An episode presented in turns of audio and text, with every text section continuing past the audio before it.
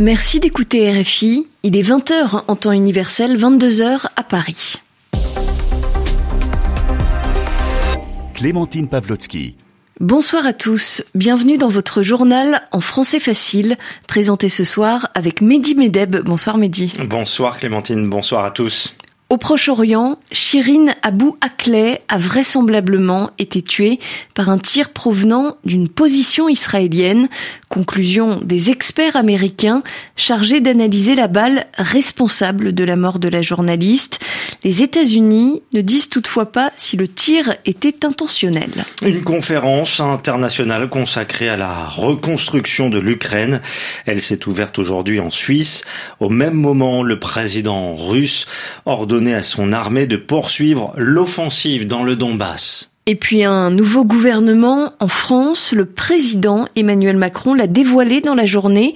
Il en a aussi profité pour écarter Damien Abad, ancien ministre accusé de viol. Le journal en français facile.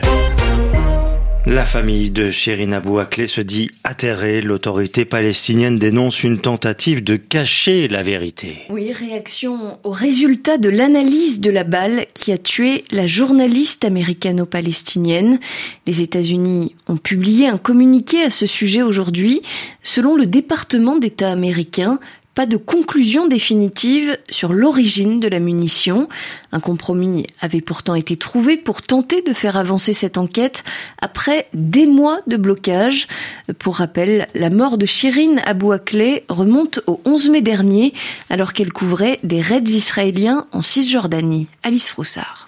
Le projectile est très endommagé, précise le département d'État américain. L'analyse médico-légale et balistique ne permet pas d'arriver à une conclusion, continue le communiqué. Mais le département d'État américain précise avoir également analysé, résumé les deux versions de l'enquête, celle de l'armée israélienne, celle de l'autorité palestinienne, et conclut que les tirs venant des positions de l'armée israélienne ce jour-là sont, je cite, probablement responsables de la mort de Shirin Abou Akleh.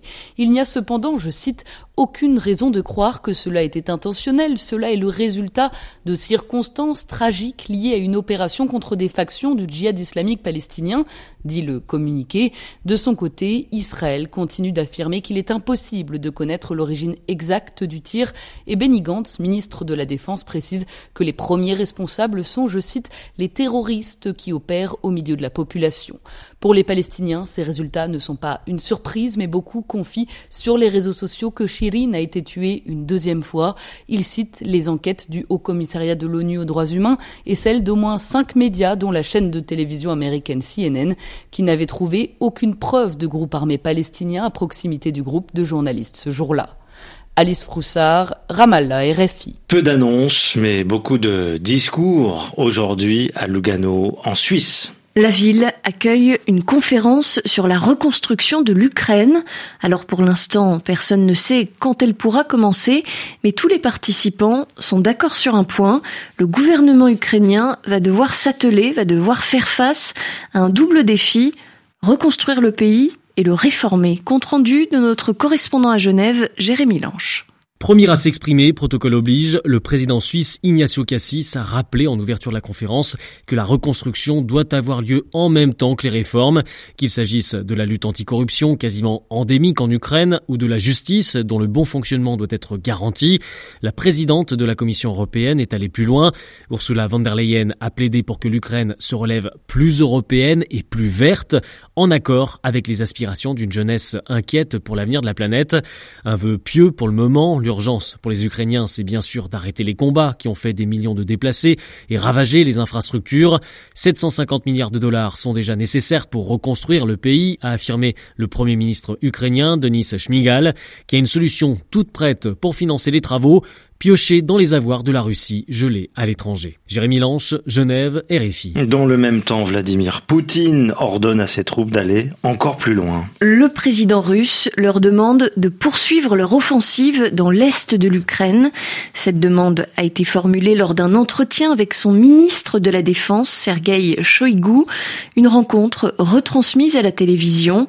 L'armée russe a déjà réussi à conquérir toute la région de Lugansk. Une fusillade fait au moins 6 morts et 24 blessés aux États-Unis. Oui, ça s'est passé à Highland Park, une ville située au nord de Chicago.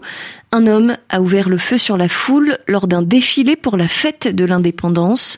Le suspect, un jeune homme d'une vingtaine d'années, a pris la fuite. Il n'a pas encore été identifié. On reste aux États-Unis. La, Californie lance un appel à l'Amérique conservatrice. La Californie, État progressiste, invite les habitants de Floride à la rejoindre. Cet appel, il est lancé par le gouverneur démocrate Gavin Newsom. Il s'est exprimé dans une vidéo de campagne diffusée à l'occasion de la fête nationale du 4 juillet. La Californie se pose donc en refuge après l'annulation du droit à l'avortement par la très conservatrice Cour suprême. Et ce conservatisme, il est, ce conservatisme, il est justement incarné par un homme, Ron DeSantis, gouverneur républicain de la Floride, souvent présenté comme l'héritier de Donald Trump. Correspondance à Miami de David Thompson. Quelques notes de guitare pour une ambiance apaisante, un jardin en fleurs pour un décor accueillant. Dans sa première vidéo de campagne, le gouverneur de Californie, Gavin Newsom, en bras de chemise, ne s'adresse pas à ses administrés, mais plutôt à ceux de Floride qui seraient tentés de fuir la politique conservatrice de Ron DeSantis, la star montante de la droite américaine. Dans votre État, la liberté est attaquée, lance Newsom 54 ans aux Floridiens alors qu'apparaît à l'image leur gouverneur républicain serrant la main de Donald Trump qui a largement contribué à son ascension politique. Depuis la Californie, le démocrate liste les dernières actions du gouverneur de Floride, interdiction de livres scolaires accusés d'enseigner l'histoire du racisme aux États-Unis, restriction de l'accès au droit de vote des Afro-Américains et criminalisation du droit à l'avortement. Dans ce contexte, Kevin Newsom, qui a déjà promis de faire de la Californie un refuge pour l'IVG, appelle les habitants de Floride à venir s'installer dans son État, havre libéral d'une Amérique de plus en plus conservatrice. Je vous invite, vous tous, habitants de de Floride à rejoindre notre combat et à nous rejoindre ici en Californie où nous croyons toujours en la liberté. Ne les laissez pas confisquer votre liberté. Cette vidéo a plus de 100 000 dollars et notamment diffusée sur la chaîne conservatrice Fox News. Elle permet à Gavin Newsom de se positionner en leader de l'Amérique libérale face à l'Amérique conservatrice, incarnée par Ron DeSantis, souvent présenté comme l'héritier de Donald Trump. David Thompson, Miami RFI. La France a un nouveau gouvernement, Clémentine. Il a été dévoilé aujourd'hui par le président Emmanuel Macron. Les grands ministères ne bougent pas. Bruno Le Maire reste à l'économie. Même chose pour Gérald Darmanin au ministère de l'Intérieur ou encore Papen Ndiaye à celui de l'Éducation. Et puis il y a les nouveaux comme par exemple l'urgentiste François Braun qui récupère le ministère de la Santé ou l'économiste Laurence Boone qui devient secrétaire d'État chargé de l'Europe. Le président Emmanuel Macron en a aussi profité pour évincer, pour écarter Damien Abad, l'ancien ministre des Solidarités et du Handicap, est accusé de violences sexuelles et de viol. Il a donc quitté ses fonctions ce midi. La passation de pouvoir s'est faite en toute discrétion. Pierre Olivier y a assisté pour RFI. Reportage. C'est visiblement très ému que Damien Abad s'avance vers le micro. Je quitte ce ministère des Solidarités, de l'Autonomie et des Personnes handicapées avec beaucoup de regrets. Face à lui, quelques collaborateurs peu nombreux. Une passation de pouvoir en catimini sans aucun apparat dans le hall du ministère de la Santé, juste derrière les portes d'accès automatique. Accusé de viol, Damien Abad prend la parole à peine plus de trois minutes. Il paraissait préférable, face aux calomnies ignobles dont je suis la cible, orchestrées dans un calendrier bien choisi, jusqu'à ce matin encore, que je puisse me défendre sans entraver l'action du gouvernement. Je me défendrai sans relâche jusqu'à que la justice confirme mon innocence. Damien Abad est écarté alors qu'une enquête pour viol a été ouverte à son encontre, un changement de doctrine sous l'ère Macron qui voulait jusqu'à ce lundi qu'un ministre quitte ses fonctions seulement en cas de condamnation.